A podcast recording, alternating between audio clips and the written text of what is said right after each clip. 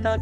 う者の歌が聞こえるか。ということで、始まりました。残酷の残に間抜けの股が来まして、ザンマコウタロウの戦う者の歌が聞こえるかでございます。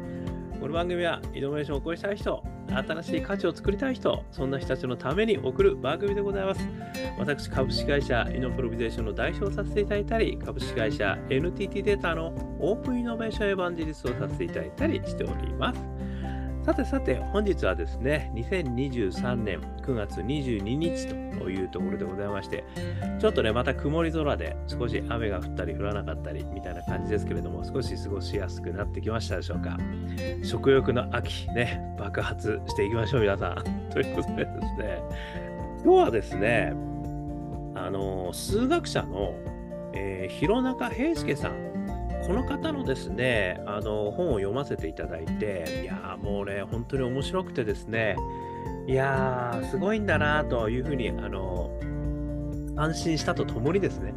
やっぱりイノベーターはそういうことなんですねっていうところですね、ちょっとしかも新しい発見が今日はあったので、またお話しさせていただきたいと思います。こちらの本はですね、生きること、学ぶことというですね、えー私は文庫本で読ませていただきました、えー弘中平介さんですけれども、えー弘中平介さんはですね、非常に有名な日本の数学者でありましてですね、えーハーバード大学名誉教授、京都大学数理解析研究所元所長、山口大学元学長、日本人で2人目のフィールズ賞受賞者ということですね、ものすごい方なも巨人 なんですけども、知の巨人なんですけども、この方がですね、すごく呼びやすい、あの生きること、学ぶこと、ね、あの、弘中先生のですね、えー要はこう人生を振り返りながら、こう生きることと学ぶことって何なんだっていうことをですね、書いた本あるんですよ。これね、めちゃくちゃ面白いんですよ。なので、こちらから、またね、私はもう本当に痺れる言葉、これを紹介させていただきながらですね、私なりの感想、解釈をお話しさせていただきたいと思います。えーこちらの言葉ご紹介させていただきましょう。想像のある人生こそ最高の人生である。おそらく想像の喜びの一つは自己の中に眠っていた全く気づかなかった才能や資質を掘り当てる喜びつまり新たな自己を発見しひいては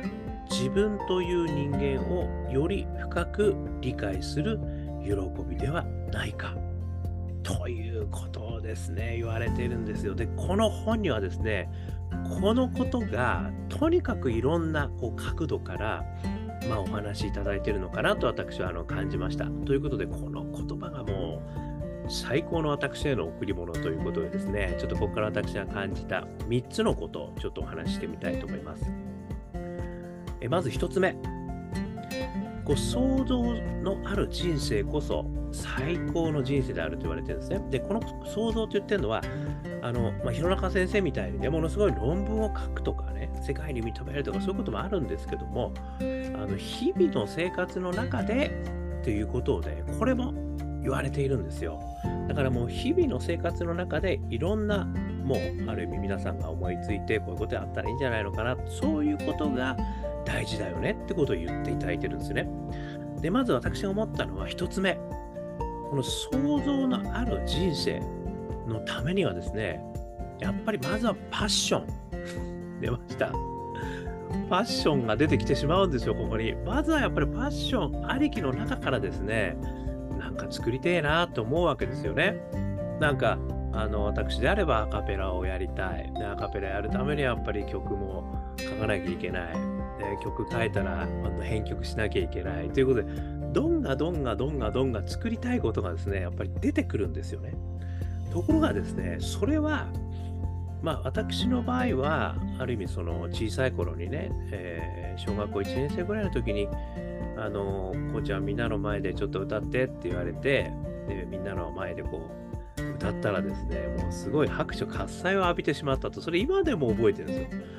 それがですね、なんかすごく気持ちよくて、やっぱり歌って素敵じゃんみたいな いう形を持って、そっから歌大好きになっちゃったっていうね。まあもっと前からも好きだったのかもしれないけど、なんかそれは覚えてるんですよね。なので何かですね、そういうきっかけがあってファッションが炸裂し始めるんですよね。で、そのやっぱりパッションが、これ私大好きパッションですけどね。まあ、4つね、私あるっつって大好きパッションもあれば、リタパッションもあれば、個性派パッションもあれば、えー、成長パッションもあると。えー、この4証言ね、あのいつもパッションの4証言という話させていただいてますけれども、まあ、やっぱりそのうちのどれかでもいいから、まずは炸裂すること。これがですね、あの想像のある人生こと最高の人生であるということのね、まず第一歩。ね、だからパッションがやっぱり何かに炸裂する。これが一つ目ですよね。そして二つ目。そして何かを作り始めるんですよ。なので、あのこれ作るって言ってるのはね、ものを作るだけじゃなくて仕掛けを作る、ね、社会彫刻みたいなね、あの話もありますけれども、何かのやっぱりこう、まあ、仕掛けを作るということもあるし、まあ、まさにプラモデル作るということもあるかもしれない。私であればさっきの話だと曲を作る。でこういうことが何かこう想像するってことはね、なんか近所の人のためにね、なんかあの速攻を作ってあげるとかっていうことでも、これは想像してることになるんですよね。だから最初1つ目、ね、パッションで何かを作る。まあ、これはパッシイノベーター3つのフレームの中のパッション、仲間、大義の一番最初のきっかけがやっぱパッションなんですよね。そして2番目として、それをもとに何かを作り始めるということになるわけですね。これによって、想像のある人生こそ最高の人生であるこの想像の人生、また2歩目として近づくわけですよね。そして3つ目、ここがね、私、本当、今回のこの弘中先生の話の中で一番面白かったとこなんですけど、それで自分を知るってことなんですよ。これすごくないですか？ね、さっきのちょっとまた一節引用しますけど、おそらく想像の喜びの一つは、自己の中に眠っていた、全く気づかなかった才能や資質を掘り当てる喜び。つまり、新たな自己を発見し、ひいては自分という人間をより深く理解する喜びではないかなんですよ。だから、自分の発見、さらには自分を理解する。より深く理解できる。これが喜びだよって言ってるんですよ。つまり、想像のある人生こそ最高の人生なんだけど、その理由は自分を知ることができるからだよって言ってるんですよ。ってことはですよ、3つ目としては、それで自分を知ることができるなんですよ。ちょっと面白いなと思ったら、回ってるんだなと思ったんですよね。つまり最初にね、まあ、なんかやりたい、まあ、僕の場合はアカペラをやりたい、ね、もうどんどんやりたい。で、それをやりたいことでアカペラ作り始めた。ね、これ2番目として作り始めた。それで改めて、あ、自分ってこういうことなんだってことが分かってくるってことなんですよね。だからね、よくその自分探しの旅ってあるじゃないですか。ね。あの人本旅なんで、あの旅全然悪くないし、セレブディティを高めるという意味ではね、旅すごく素敵なんだけど、でもね、自分を知るってことは、何かを作ることで初めて自分を知ることができるよってことなんですね。つまり、何かを探しに行くことで自分がわかるっていうことではなくて、何かを作ることでそれが自分って、あ、こういうことなんだ、自分ってことが分かってくるってことなんですよ。これ伝わってますから、これ。旅に出ること悪いって言ってな言ってませんよ。ね、自分探しの旅に行くこともいいでしょう。でもですね、やっぱり自分を知ることができる最大のあのやり方っていうのは、実は何かを作ることである。要は何かを想像することである。そして想像して自分を知ることによって喜びを知ることができる。そうするとまたさらにそこからパッションが生まれてきて何かを作ってそしてまた自分を知ることができる。で自分を知ればまたこういうことをやりたくなってくるっていうね無限ループが始まってるよってことなんですよ。でその無限ループの始まりに想像がある。でどうですか？これ勝手に私が言ってることですかなんかね、私はそこにすごく、あのー、本質を見たっていうとかっこよすぎるんだけど、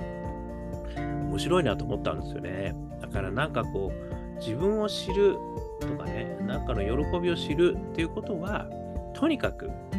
想像してみよう。ね、で気になったことをやってみようなんですよね。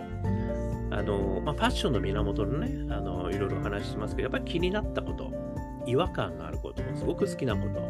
こういうことを、あのとにかくやってみるんですよね。まあ、もしくはこう貯めておくと、なんかやりたくなってくるんですよ。もしくはこう、隣にね、なんか困ってる人がいて、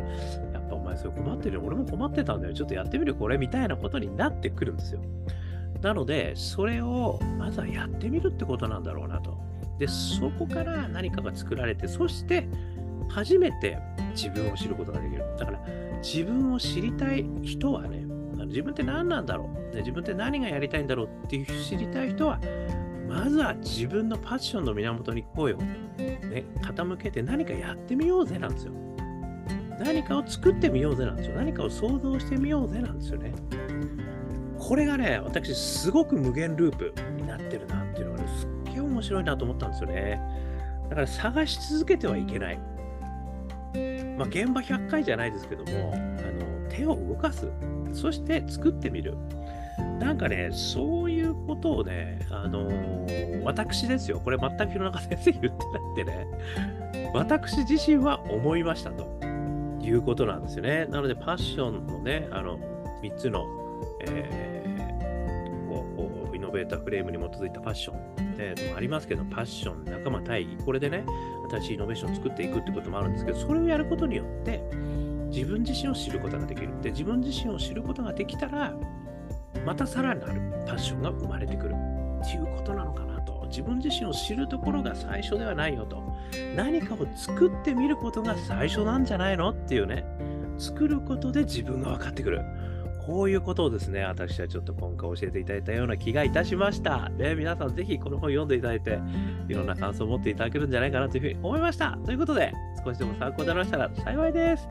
YouTube、ポッドキャスト毎日話しますので、よかったら登録してくださいね。そして Facebook、Twitter、毎日コメントいただけると嬉しいです。さらに我がアカペラグループ、香港ラッキーズでは中年ワンダーランドというですね、えー、アカペラの曲をストリーミング配信しておりますので、YouTube、えー、Apple Music、そしてえー、Spotify で何でも中年不思議国、えー、香港好きなものと書いて香港ラッキーズの中年ワンダーランド、ね、検索してストリーミングして元気出していただければと思います。さらにですね、えー、あジャーニー・オブ・ラッキー、ね、こういうミニアルバムで、感動的な4曲のアカペラソング、えー、オリジナル入れてますんで、こちらは、えー、iTunes、それからモーラでね、視聴、ダウンロード販売できますし、さらには香港ラッキーズ商店でも、えー CD 販売してますので、よかったら聞いてみてください。そして、一人からでもイノベーションができる、そんなことを書いた本、オープンイノベーション21の秘密、こちらも電子書籍リアル書籍両方ありますんで、よかったら、えー、検索してみてください。1時間ぐらいで読めちゃうけども、21の秘密が手に入っちゃう、そんな本でございます。さらにはですね、えー、こんなことを話している私ですけれども、普段はイノベーションのコンサルやってますので、イノベーションでね、お困りのことありましたら、何か、何でもかんでも、お気軽にお問い合わせくださいませ。さらにですね、一人からでもイノベーションできる、えー、そんな本の話をしましたけども、何度でも挑戦できる世界、ね、何度でも挑戦できる世界を作ろうという新しいプラットフォーム。で、えー、これも頑張って今やってますんで、えー、スタートアップスエマージェンスエコシステム、ね、えー、ぜひぜひ起業したいな、でもちょっと不安だなという方はね、何度でも挑戦できる世界に、えー、飛び込んでいただければというふうに思いますので、ぜひぜひお問い合わせくださいませ。ということで、今日も聞いていただきましてどうもありがとうございました。それでは皆様頑張りましょう。また明日